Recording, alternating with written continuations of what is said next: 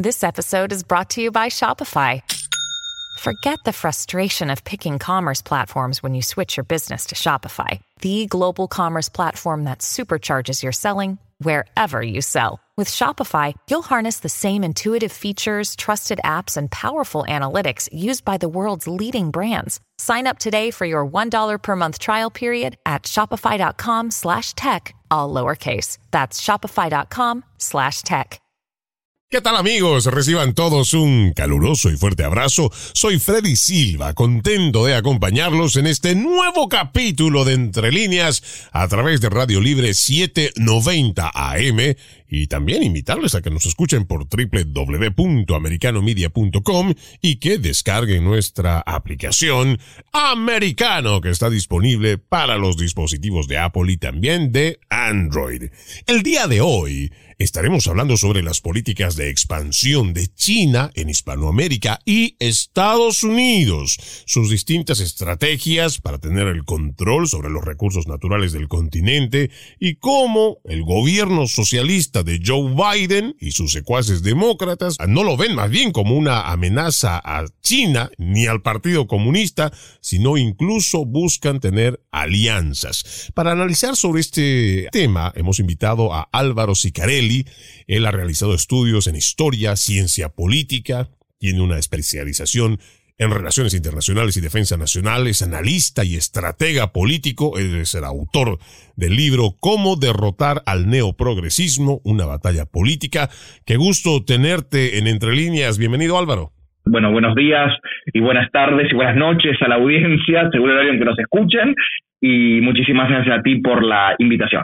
Bueno, hablar del tema de China, y en base a todas las disertaciones que también he visto de tu trabajo, ya sea a través de tu libro, lo mismo que en algunos programas, hablar de China es hablar de muchas cosas, pero creo que si nosotros podemos irvanar en un tema, creo que podríamos definirlo como control. No sé si estoy equivocado en esto, Álvaro. En primer lugar, cuando hablamos de China, tenemos que pensar que estamos hablando de un sistema político, económico y cultural una raíz histórica de más de 5.000 años de historia. Y esto no se puede soslayar, porque para poder comprender la realidad eh, interna y la proyección externa de China, tenemos que entender que ella sigue siendo influida directamente y más allá de el actual sistema, el actual régimen, ¿no? Que, que dirige los destinos de, de esta gran nación y de casi 1.400 millones de habitantes, con raíces que son milenarias, raíces que nos llevan a los inicios del imperio clásico, de las grandes eh, dinastías, como también incluso de escuelas del pensamiento, como pudo haber sido la, el, taoísmo y el confucianismo. Por lo cual, abarcar a China, por supuesto, no desde el análisis, no es un, un, tema eh, sencillo, pero lo que está claro es que soslayando este contexto histórico del cual China aún se sigue embebiendo, eh, no nos permite em, analizarla correctamente. ¿Qué podría decir yo? La sociedad china del hoy ha reemplazado desde 1949 a la fecha al emperador por el partido, ha reemplazado la relación filial entre eh, emperador y súbditos, o incluso súbditos y la alta, mediana y baja nobleza por el partido y sus dirigentes. En este punto, Álvaro, por ejemplo, y esto nomás para poder entender un poco de historia, debo ser eh, bastante sincero, me declaro un ignorante, digamos, de mucha de esta historia que también tú estás eh, hablando, pero ¿cómo no logro entender que una población que seguramente, al igual que muchas de las tradiciones a través de los siglos de muchas partes del mundo, donde el hombre se revela, donde el hombre lucha por sus libertades, donde el hombre le hace frente y seguramente habrán valores, tradiciones o sanas tradiciones que va a ir manteniendo en relación a lo que va consiguiendo estas conquistas por su libertad. Pero, ¿cómo puede uno entender casi 1.400 millones de seres humanos, un cuarto de la población mundial, sometidos ante un partido que tiene una tradición totalitaria. Bueno, porque en realidad en estos casi cinco o más de cinco mil años de historia, el pueblo chino no ha conocido la democracia de raíz liberal como la hemos conocido nosotros, aún con las imperfecciones y las críticas que podemos hacerle a ella. En el periodo que va desde 1911, 1912 hasta 1949, esos 37 años eh, que fueron bajo el signo del régimen de Chiang Kai-shek, del Partido Nacionalista Chino, tampoco fue una democracia plena. Sí, claramente fue un régimen eh, no comunista, fervientemente, posteriormente anticomunista y, con altas dosis de soberanismo identitario, pero no fue una democracia. No se conoció la división de poderes como la hemos como la conocemos nosotros. No hubo eh, vigencia un Estado de Derecho como la hemos conocido en América Latina o la conocemos conocemos en Estados Unidos o en Europa eh, Occidental o en Japón, Australia, Nueva Zelanda o incluso la India, también con sus imperfecciones. Entonces, pretender quizás que el pueblo chino tenga reacciones frente al avance de eh, procesos eh, totalizadores de todos los ámbitos de la vida cotidiana, bueno, es, repito, no comprender su historia. Esto es importante entenderlo. Ahora bien, sí creo que hay un proceso interno, producto, te diría más, China en su éxito y en su fracaso está generando el germen también de un proceso de cambio que no sé cuándo comenzará fuertemente, pero que para mí va a ser ineludible. ¿Por qué digo el éxito y el fracaso? Porque el éxito, que también es discutible, pero éxito al fin, de las reformas de apertura económica que desde mediados y fines del 70, con Xu Enlai y Deng Xiaoping a la cabeza hasta la fecha, en China ha ingresado en este capitalismo eh, a, lo chino, el socialismo con particularidades chinas, eh, que obviamente ha generado un crecimiento enorme de su clase media, de una clase media incluso profesional y de una enorme clase eh, empresaria y, el, ¿no? y el desarrollo de, mercados que antes eran impensables en China, como por ejemplo el de las, el de las tecnologías, eso ha generado repito, una clase media, media profesional y empresaria que empieza ya a no estar solo conforme con los beneficios de este modelo económico con particularidades chinas, sino que además reclaman mayor apertura, mayor transparencia, principalmente en el ejercicio de sus derechos civiles. ¿Y por qué yo hablaba del fracaso? Porque el fracaso de esta política de COVID-0, donde se profundizaron los visos totalitarios del régimen, han generado los primeros eh, indicios de fracaso económico. Entonces, esta clase media que hasta la fecha venía reclamando apertura democrática, apertura cultural, mayor participación en las decisiones de índole política que realiza ¿no? la, la, burocracia estatal, a hoy se le suma de que encima ya empieza a haber reclamos. Pero Álvaro, yo aquí me atrevería entonces a decir que independientemente de lo que fuera de esas fronteras, diríamos que existiría algún tipo de señal de que la gente podría levantarse contra su gobierno. O sea que estas manifestaciones realmente no van a tener éxito. O sea, porque además tienes una cultura que no conoce esa, esa lucha, digamos, que la hemos tenido en Occidente, que han venido distintas revoluciones independientemente de cuán fuerte pueda ser su movimiento que tengan los chinos allá, ¿tú crees que también estarían condenados eh, al fracaso? Yo eh, no hago futurología, no eh, trato de hacer más bien prognosis, que es algo así como una forma de pronosticar lo que podría suceder sobre la base de la evidencia. Claramente, yo entiendo que profundizar las aristas totalitarias y autocráticas del régimen del Partido Comunista no sería un acierto, porque además los antecesores, ¿no? En el, en el, en la jefatura del Estado de Xi Jinping, Hu Jintao, Jiang Zemin em, y Deng Xiaoping han demostrado que eh, han tenido que distender la situación interna, han tenido que ceder espacio producto de los reclamos. Y un caso paradigmático se dio con em, Xi Jinping, eh, perdón, con Jiang Zemin, que Jiang Zemin, luego de asumir la, jefatura del Estado y del, y del partido tras la muerte de, de Deng Xiaoping, él tuvo que entender que debía abrir las puertas del partido a las nuevas expresiones sociales que había generado el boom económico, que era justamente el nuevo empresariado, que no existía previamente, y toda la clase media profesional, em, lo que se llamó como el tridente. El partido empezó a representar no solo a la clase trabajadora y a la milicia y al Ejército Popular de Liberación, sino que tuvo que abrir a una tercera pata que era todo este fenómeno producido por el boom económico, el empresariado, los emprendedores y la clase profesional al servicio de este nuevo sector privado. Eso lo tuvo que hacer Jiang Zemin, un hombre que fue muy poderoso. Hu Jintao también lo tuvo que hacer con ciertas reformas en el Código Civil, en el Código Penal, reclamados también por vastos sectores eh, juveniles, por lo cual yo no creo que Xi Jinping sea la excepción. Él podrá intentar profundizar las estructuras represivas del régimen, pero no creo que eso lo lleve a buen puerto. ¿Cómo van a ser las, las expresiones eh, de disgusto? ¿Cómo se va a manifestar? Bueno, em, yo creo que los chinos no están tampoco muy a favor de cambios tan radicales y tan eh, no em, de, corto plazo. Piensen que cuando miran para atrás, 50 o 60 años atrás, y ven eh, lo que fue la revolución cultural, no tienen muy buenos recuerdos de esos cambios tan violentos, ¿no? Violentos en la forma en que se aplicaron y en los tiempos, ¿no?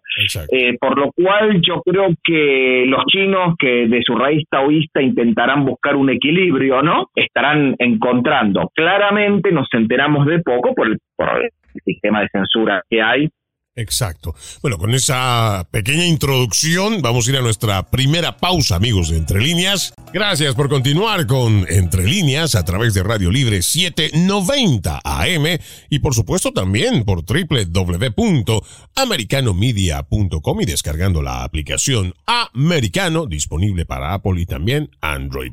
Hoy nos acompaña desde Argentina Álvaro Sicarelli, tiene estudios en historia y ciencia política, una especialización en Relaciones Internacionales y Defensa Nacional, es escritor del libro Cómo derrotar al neoprogresismo, una batalla política. Y hoy estamos hablando sobre este fenómeno, no sé si está bien y me corregirás después, Álvaro, si está bien dicho este fenómeno de China, pero hablemos del impacto que hoy por hoy y en lo que va de las últimas décadas está teniendo y está ganando terreno en Hispanoamérica, diríamos ganándole mucho terreno a los Estados Unidos. Bueno, si a mí me permitís en primer lugar comentarte que justo el viernes de la semana pasada di punto final a lo que va a ser mi segundo libro y es un libro que eh, yo intento, con todos los recursos que, la experiencia como, como asesor y consultor político en temas internacionales me ha brindado, pero también con una importante bibliografía, son casi 10 páginas de, de bibliografía eh, que van a poder ahí también consultar los lectores, intento analizar la contienda estratégica que se está dando por la hegemonía global, que es política económica y cultural, entre China y Estados Unidos. Y si bien en la primera parte del libro intento hacer una revisitación de los conceptos de la escuela realista en materia de política exterior, que es donde yo me he formado y desde donde yo eh, parto en mi análisis, analizo la posibilidad o no, eso también concluirán los lectores, de que si lo que estamos viviendo es una nueva o no guerra fría, cuáles son las, similitudes y diferencias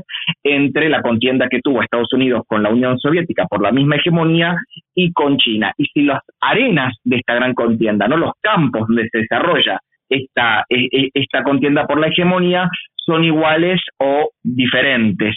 Y efectivamente hay muchas similitudes, pero también profundas diferencias. Claramente la Unión Soviética tenía lo que se conocía como un, hard power en el ejercicio de su política exterior, no un poder duro, incluso utilizaba la disuasión nuclear como elemento en la negociación con Estados Unidos y sus países em, y los países aliados de, este, mientras que China su política exterior se basa en lo que se conoce como el soft power, el poder blando y en la idea de zonas de influencia, zonas de influencia donde China se transforma en el primer socio comercial del país donde se embarca, se transforma en el principal socio en materia de cooperación internacional de ese, de ese país y donde deja de lado cualquier atisbo de prejuicio ideológico y le importa poco si el gobierno que dirige ese país, principalmente países del tercer mundo y países en vías de desarrollo, eh, son gobiernos de izquierda o de derecha, porque lo que le interesa a China es transformarse en el principal aliado de ese país en los tres campos que te nombré, el económico, el político y el militar. Y esto lo podemos ver con, con, acuerdos que ha desarrollado principalmente en su, en su gran iniciativa, que es la iniciativa de la nueva ruta de la seda, con países gobernados históricamente por movimientos nacionalistas, populistas, de izquierda o de derecha, algunos incluso democráticos que no, no, no, no tienen eh, regímenes autoritarios. Te decía Álvaro, yo creo que aquí podríamos eh, hacer solamente por añadir a lo que estás mencionando, algo que a mí me llamó mucho la atención y lo hablamos aquí en el programa, que a principio de este año ya Uruguay, por ejemplo, que no es una dictadura, que tal vez no tiene esas afinidades como las mencionas de izquierda o en cuanto a esa ideología comunista que maneja el Partido Comunista Chino, pero Uruguay nos sorprendía al hablar sobre el anuncio de negociaciones bilaterales con China, incluso de un tratado de libre comercio, amenazando las estructuras que tenemos en el continente, como el Mercosur, por ejemplo, pero que muy pocos le prestaron atención. Y bueno, y también podríamos decir con el giro de, histórico de la política exterior de, de El Salvador, con el gobierno del presidente Bukele, que históricamente tenía una alianza y reconocimiento no de, soberanía a la República de China Taiwán y hoy está girando hacia eh, China popular y tampoco vamos a decir que Bukele es comunista. Esto obviamente es lo que desorienta, no hace perder la brújula en el análisis de la, de la política exterior china. Después, por ejemplo, uno de los instrumentos que, utiliza el régimen del Partido Comunista es este interés, principalmente en sectores muy jóvenes, de el aprendizaje y el conocimiento de la lengua milenaria china. Y lo han hecho a través de los famosos institutos Confucio que deberían ser institutos dedicados al intercambio cultural y al conocimiento de la cultura y tradición milenaria china, incluida la lengua, y sin embargo, según diversas investigaciones que han realizado estados de la Unión en Estados Unidos, países de Europa eh, Occidental y ONGs internacionales, bueno, serían instrumentos de infiltración del eh, Partido Comunista Chino en diferentes ámbitos que deberían ser asépticos a la política o por lo menos a la política partidaria y desde ahí construir este poder blando para influir directamente en las élites eh, gobernantes de los países en los que quieren hacer negocios. Pero acá toca hacer una aclaración. Esto no es solo la inteligencia y la capacidad de China de romper barreras y de acceder a nuevos y mejores mercados y de alianzas que antes estaban circunscritas al campo ideológico y que ahora son mucho más amplias. Esto también tiene que ver con la retirada de Estados Unidos, con la salida de Estados Unidos de mecanismos de cooperación y de apertura de mercados a los países del tercer mundo y de vías de desarrollo. Un caso es Argentina. Argentina, si bien tiene una balanza comercial deficitaria con China, en la proporción de apertura de acuerdos eh, comerciales y de otra índole, China se ha abierto más que Estados Unidos. Ergo, un país como el mío, donde en su economía es endeble, que tiene que estar permanentemente en la búsqueda del ingreso de divisas, se ve tentada, entre comillas, por las ofertas de China, mientras que Estados Unidos no abre su gran mercado a los productos de mi país. Y esto también es una llamada de atención a Estados Unidos sobre cómo debería generar de nuevo una estrategia de zonas de influencia y de cooperación con los países que hoy están girando hacia China. ¿Pero esto es posible? Yo tendría que preguntar a Estados Unidos. no, no, por supuesto, pero yo me refiero a que cuando tienes, tal vez en este caso, teniendo este presidente que tiene una visión bastante socialista, que seguramente compartirá con la administración actual de Fernández y todo ese paquete que viene con él, con el kirchnerismo, podría uno pensar que tal vez encontrarían algún tipo de acuerdo, vínculo que se podría establecer. Pero digamos eso en la parte ideológica. ¿Qué tan abierta está Argentina como para poder llegar a este tipo de acuerdo económico? Yo igual, acá hay una cuestión, acá hay una cuestión fundamental en relación a Argentina, es el 10 de diciembre del 2023 asume un nuevo gobierno. En materia de política exterior y en materia de estrategia comercial internacional, Argentina no tiene margen más que dar un giro de 180 grados, si podemos llamar política exterior y política comercial a lo que hoy no rige en Argentina. Yo te diría que lejos está de eso, desgraciadamente, porque tenemos un, analfabeto como canciller y tenemos a un autoexiliado anodino como presidente y ni hablemos, bueno, un, ministro de Economía que hace equilibrio y que no tiene ningún plan. Con esto quiero decir que a partir del próximo gobierno, sea del color que sea, van a tener que hacer un cambio y ese cambio es hacia la reforma económica, la apertura de Argentina hacia nuevos mercados y a favorecer en lo más que pueda al sector privado para que genere trabajo genuino. Y eso va a necesitar, obviamente, de generar mecanismos de, negociación con Estados Unidos, con el Indo-Pacífico, por el Indo-Pacífico hablo de eh, India, de los tigres del Asia, de Japón, de Corea del Sur, de Australia, de Nueva Zelanda, va a tener que tener una política claramente nueva para con Estados Unidos y para con América del Norte y también con el Mercosur, que como hoy está, no sirve, realmente no sirve. Esto desde el lado de Argentina no les queda otra. Ahora, yo que soy un fervoroso defensor del presidente Donald Trump, un fervoroso defensor, y que entiendo que todas las dinámicas apuntarían de que va a ser el candidato más competitivo del Partido Republicano, aunque de la propia elección, eh, tampoco Donald Trump, en sus cuatro años de gobierno, que ha defendido en muchísimos ámbitos, ha sido beneficioso para América Latina y ha sido beneficioso para nuestras economías.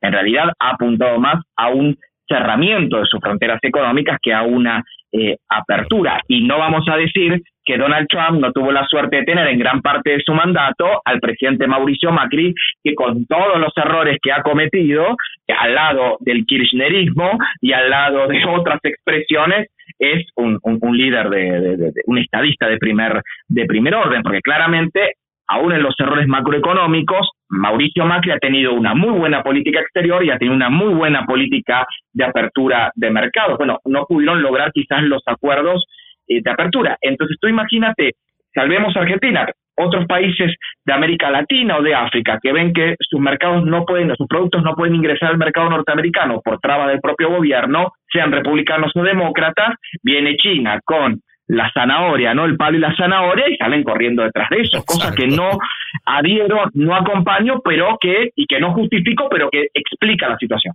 Bueno, con esas acertadas apreciaciones nos vamos a una nueva pausa, amigos de Entre Líneas. Continuamos con más de Entre Líneas a través de Radio Libre 790 AM. El día de hoy nuestro invitado Álvaro Sicarelli, con estudios en historia y ciencia política, tiene una especialización en relaciones internacionales, es analista, estratega político. Hablábamos sobre este tema de China, ya hemos hablado parte de su cultura, su relación con respecto al continente americano y dentro de lo que se planteaba, Álvaro eh, está avanzando mucho en los aspectos económico, político y militar, lo que llamamos hoy la nueva ruta de la seda. Hay un intercambio cultural propuesto por China, cuando en realidad también se podría decir que estos podrían ser instrumentos de infiltración. Los últimos meses se ha ido hablando, por ejemplo, de esta aplicación TikTok que como muchos lo han denunciado o particularmente lo ha hecho Christopher Ray, quien es el director de la Agencia Federal de Investigaciones, el FBI, hablando de que el TikTok puede ser usado por el régimen chino como una arma agresiva, ya lo han dicho otros representantes de distintos partidos, pero propiamente el republicano, de que esta es una aplicación que estaría recolectando datos, pero también podría estar influyendo como en algún momento se dijo, en las elecciones. Esto que tú mencionaste para mí fue muy, eh, muy interesante, por eso lo vuelvo a traer, este asunto del intercambio cultural a través de distintas herramientas. Realmente tenemos que estar preocupados por todo este avance, ya no fuera de nuestras fronteras, sino aquí dentro de los Estados Unidos, Álvaro. Mira, yo soy de las personas que más que invertir energía en la preocupación, dedico e invierto mis energías en la ocupación. Creo que más que estar preocupados hay que estar ocupados en que esto no avance y de que esto no ponga a los países no eh, tercer mundo en vías de desarrollo eh, y hablemos también, por supuesto, de las grandes economías del mundo en una situación de vulnerabilidad y debilidad frente a eh, el, proyecto político, económico y militar del Partido Comunista Chino, que es de acá al 2050, por lo menos las, las metas que se impuso el vigésimo Congreso del, del partido, que fue hace unos, unos meses nada más. Eh, por lo cual hay que ocuparse. Yo creo que las, los grandes centros de decisión política, económica y militar de Occidente tienen que entender que están frente a un desafío crítico, si quieren todavía, de que las estructuras eh, políticas, los mecanismos de intercambio comercial, eh, el, sector privado y, la forma y el cúmulo de valores eh, y, éticas y, no y expresiones culturales tal como el con Occidente perduren. Ahora, si no quiere eso Occidente ya sería otro otro tema. Ahora, en algunos ámbitos veo sí preocupación, veo los grandes centros de investigación, los think tanks, eh, trabajando activamente, asesorando a líderes políticos de primer orden y por el otro lado quizás no los veo con la premura que hay que tener para eh, enfrentar estos, estos desafíos. Eh, yo creo que China llegó al estadio de desarrollo y de, y de ¿no?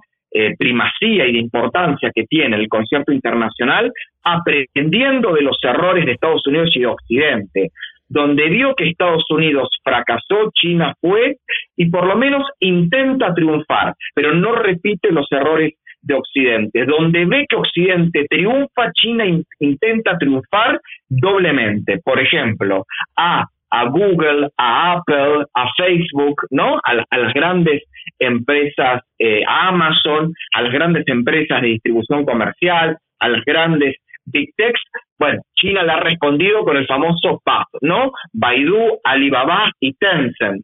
Esta, esta aplicación como, como TikTok. Así podríamos seguir nombrando. China no está detenida. China no se duerme en sus laureles. China está permanentemente analizando el ir y el venir de las economías, los sistemas políticos de Occidente para saber responder a los desafíos que estos países le proponen si es que hoy Occidente le propone un desafío a China, ¿eh? Esa sería la gran pregunta. Sí, es muy acertado esto que acabas de mencionar, si es que se lo proponen, porque creo que no es muy difícil darse cuenta que hacer negocios no solamente es hablar de dinero, yo me imagino que todo parte también de relaciones de confianza, como uno puede tener confianza cuando existen tantas demandas por usurpación de derechos intelectuales, como por ejemplo tiene China que no respeta, simplemente se dedican a copiar todo lo que pueden. Eh, si es que existen, yo entiendo que por lo menos se habla de más de 30 mil denuncias en cuanto a esto, y existe además asimetrías, ¿no? Porque el gobierno popular de China, Partido Comunista Chino, lo que hace es recabar información ellos dicen cómo y de acuerdo a qué parámetros ellos establecen los acuerdos, pero ellos lo saben todo de allá para acá, pero no permiten que el otro gobierno eh, trate de saber algo porque tiene demasiadas limitaciones. O sea, hay bastantes asimetrías, hay bastantes denuncias, hay deslealtades y aún así, todavía por, pienso, por querer mantener todo lo que es esta globalización, esta economía globalizada, pues entonces como todo el mundo prefiere decir, bueno, a no tenerlo, mejor tenerlo y hay que tenerlo de cerca para ver qué se puede hacer, cuando en realidad yo creo que debería de haber primero una reflexión profunda de con quién se está haciendo negocios. Bueno, ahí es fundamental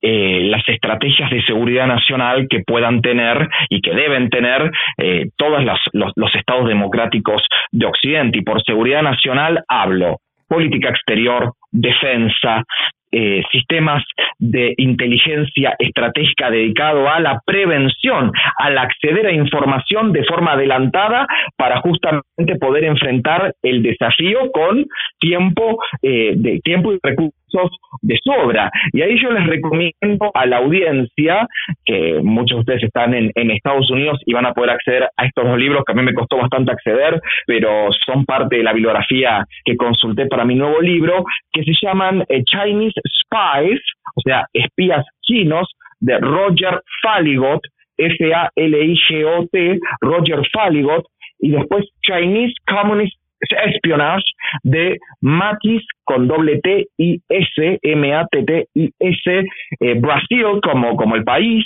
eh, que son dos libros excepcionales que analizan el sistema de inteligencia estratégica interna y externa que abarca contrainteligencia, espionaje militar, espionaje industrial, eh, centros eh, de desarrollo de políticas prospectivas de 5, 10, 15 y 20 años, como se piensa China, todo al servicio de esta contienda. Siempre terminan estando por lo menos o a la par o casi un paso más adelante que los sistemas de, de seguridad nacional y de inteligencia estratégica de Occidente. Hoy las grandes agencias de inteligencia de Occidente, el MI6, la CIA, el Mossad, em, la inteligencia francesa, alemana, eh, todo lo que se conoce como los cinco ojos, los five eyes, eh, que incluyen eh, servicios de inteligencia del Indo-Pacífico, están pasando por por momentos de reconfiguración interna, porque se dieron cuenta que China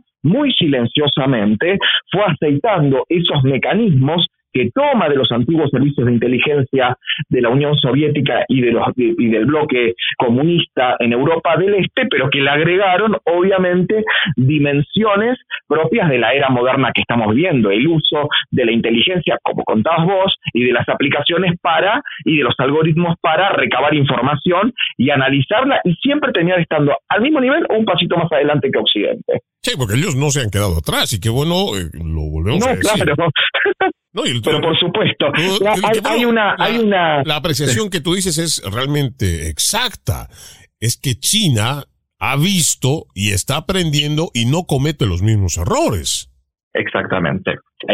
Me parece que esa es la, la gran inteligencia global que hace que China esté triunfando en los campos que esté triunfando. En otros no, por ejemplo, como el que hablamos antes, pareciera que no previeron que el crecimiento sostenido de una gran, gran clase media y de un sector empresario cada vez más, más eh, fuerte y más robusto iba a generar el germen de la crítica al propio régimen, cosa que Kim Jong-un en Corea del Norte claramente lo ha visto y por eso no ha aplicado las políticas de apertura económica a la China que él en su momento quiso aplicar, pero se dio cuenta que podía ser ¿no?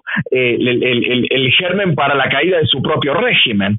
Eh, bueno, China quizás subestimó eh, principalmente a los jóvenes de su país, que como dijimos al principio, están atravesados por más del 30% del desempleo y el subempleo, la precarización, el difícil acceso a la vivienda propia, males que son muy propios de, de economías en crisis casi permanentes como las de América Latina y sin embargo que China lo está viviendo y principalmente en los grandes centros eh, urbanos, ¿no? Y pues, recordemos que en China los grandes centros urbanos son de 25 o 30 millones eh, de personas, ¿no? 15 claro, en Argentina viven más de 45 millones de personas en todo el país. Imagínate tú en, en Shanghai, eh, es casi la mitad de nuestro país vive en, en, en viviría en, en, la ciudad de Shanghai.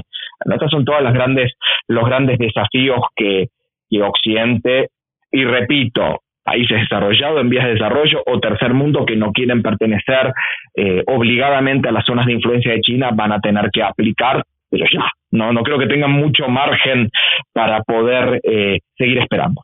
Bueno, vamos a ir a una última pausa, amigos de Entre Líneas. Al volver, ¿qué es lo que está haciendo la administración de Joe Biden con relación a estos temas que estamos tocando? Ya regresamos. Continuamos con más de Entre Líneas a través de Radio Libre 790 AM, invitándoles a que nos sigan a través de nuestras redes sociales. Nos encuentra como Americano Media. Ahí estamos en YouTube, en Instagram, en Gather, en Twitter y podrá usted conocer también a la familia de Americano.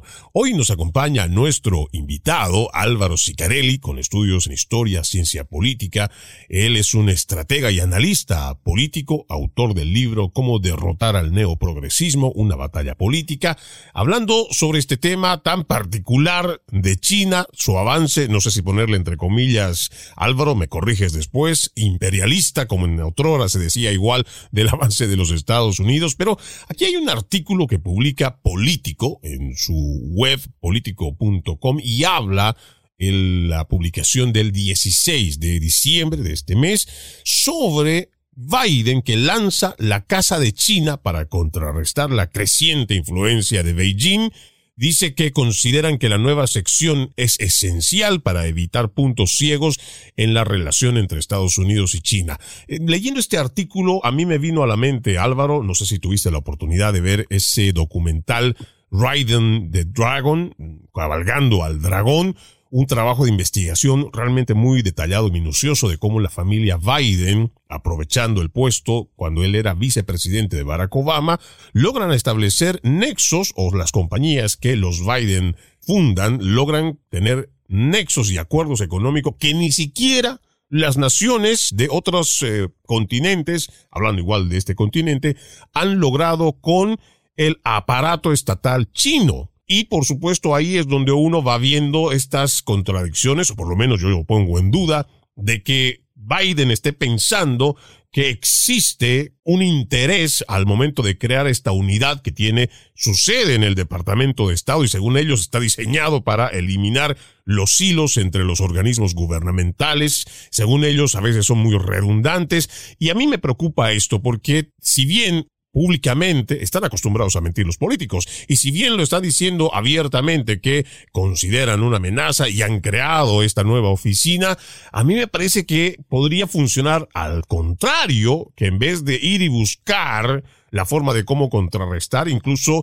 esto podría ser algo contraproducente para los Estados Unidos. Bueno, eso, a ver, son, son dos, eh, son tres cuestiones. La primera, yo creo que China no tiene una, una visión imperialista como la conocimos de los grandes imperios eh, por lo menos de la era, la era moderna y contemporánea, ¿no? el, el, Reich alemán, eh, el Imperio británico, Estados Unidos que se lo ha acusado o se lo ha señalado como una potencia eh, imperial, porque repito, no acciona directamente sobre los territorios invadiendo militarmente, con esto estoy hablando de sus países aliados, tú me podrías decir, bueno, hubo una intervención directa en Hong Kong, la hay en Tíbet, por supuesto, pero ellos directamente consideran a esas zonas como parte del territorio histórico de China. Estamos hablando de China no haría una invasión, por ejemplo, a Grecia para quedarse em, definitivamente con eh, los principales puertos, eh, junto con el Pireo, los principales eh, puertos del Mediterráneo. ¿sí? Ahora lo harán con la acción directa de empresas y de este poder blando. Sobre el tema de, em, de, esta, de esta sección, de esta oficina de análisis no estratégico frente a este avance de China, el gran problema de Estados Unidos y lo voy a graficar como muy, claro. Vamos a suponer que uno eh, va a un zoológico y ve un cachorro de tigre y lo ve chiquitito, chiquitito, recién nacido y de una manera u otra logra apropiarse del cachorro y dice, yo quiero tener este cachorrito en mi casa. Entonces lo empieza a alimentar, lo empieza a cuidar, pero el cachorro, por su naturaleza, empieza a crecer y deja de ser un cachorrito y se transforma en un tigre. Y que si bien aún, porque conviva con humanos de chiquito, puede ser eh, domesticado, en algún momento el tigre va a mostrar los colmillos y las garras. Y quizás jugando va a darle un zarpazo a ese dueño que lo tiene desde cachorrito y lo va a lastimar. Bueno, esto es lo que ha pasado con China por parte de Occidente. Se lo creyó que era un cachorrito de tigre, un cachorrito de panda y que iba a quedar siempre siendo un cachorrito y cuando se le abrió eh, el grifo de la, ¿no? de la pérdida económica y de, declararlo economía de mercado, dejarlo ingresar a la Organización Mundial del Comercio, sin tomar prevenciones, pues no, el tigre, el cachorrito se transformó en un gran tigre, el, el, el, cachorrito de panda se volvió una mole enorme y encima aparte eh, tenemos el dragón. Digamos que, eh, bueno, esto para, para graficarlo, esto ha sido responsabilidad de Occidente, que por falta de previsión no evaluaron la posibilidad de que China iba a devenir en una potencia hostil a sus intereses. Ahora, la el tercer punto es, esta oficina es realmente para eso, es para delinear estrategias que, eh, una forma de containment, ¿no? De, contención, eh, ¿no? Retraiga el, el avance chino o, bueno, esperemos que no, porque sería muy grave para la democracia norteamericana, es una unidad más de negocios corruptos de una élite gobernante sin distinción de partidos políticos que, bueno, que están más interesados en sus privilegios que en el bienestar del ciudadano eh, norteamericano e incluso también por derrame del resto de los, de los ciudadanos que, que vivimos dentro de, de, de, esto que se va a llamar eh, Occidente. Bueno, eso yo no tengo pruebas, pero hay que habilitar también la posibilidad. No, totalmente, totalmente de acuerdo. Yo pienso además que cuando se hace esta publicación, y como lo reitero, si alguien quiere leerlo, político.com y habla de, en uno de los párrafos, lo que a mí me, me, llama la atención y por eso es que lo pongo como planteamiento. Dice, el establecimiento de China House refleja la sensación dentro del equipo del presidente Joe Biden de que la burocracia estadounidense existente no es lo suficientemente ágil. Cuando ellos hablan de que existe una burocracia existente que no es lo suficientemente ágil, a mí me pone a pensar de que estas burocracias tal vez de alguna forma podrían estar deteniendo más este avance tan descontrolado de China. Hacer que esa burocracia se levante, yo no sé cuán más fácil y ágil más bien podría ser para las intenciones o las pretensiones de China. Acá sí, la gran duda es, ¿van a, van a ser más eh, moderna, eficaz y eficiente esa maquinaria de funcionarios eh, dedicada a eh, contrarrestar este avance o esta gran, gran maquinaria lo único que hacen es agregarle un tentáculo más?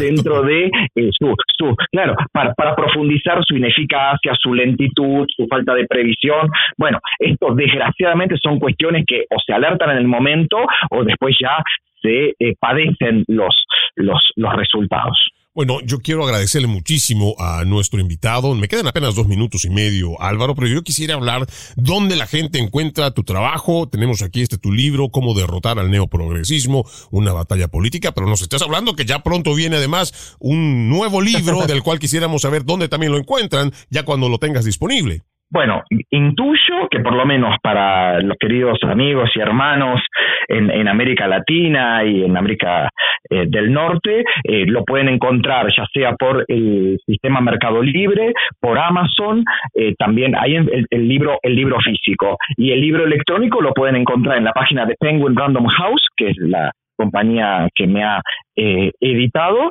o incluso en muchas de las grandes librerías acá de Argentina, también eh, Cúspide, el Ateneo, Jenny, que son las grandes cadenas de libros, también pueden eh, comprar el libro electrónico, que además está mucho más, más barato que el, que el libro físico, y entiendo que el segundo libro se procederá a comercializar por los mismos medios.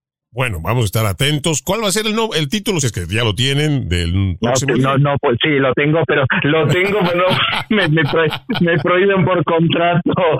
Me, sí, lo tengo, lo tengo y el subtítulo también, pero me prohíben por contrato. No lo puedo decir em, hasta eh, que el libro ya está, haya salido de la imprenta. No, y lo entendemos. Eh, aunque no esté, o sea, cuando el libro haya salido, cuando el libro haya salido de la imprenta y aunque no esté todavía en librería, ya lo puedo decir. Eh, lo que no puedo decirlo antes de que no esté formalizado físicamente. Y lo entendemos perfectamente. Pero creo que les va a gustar, les va a gustar, les va a gustar, e incluso ya estuve viendo algunas tapas y son muy alegóricas son muy alegóricas. Álvaro Sicarelli, usted lo encuentra en las redes sociales, Sicarelli con ZWL, él tiene estudios en historia, ciencia política, especialización en relaciones internacionales, defensa nacional, analista y estratega político.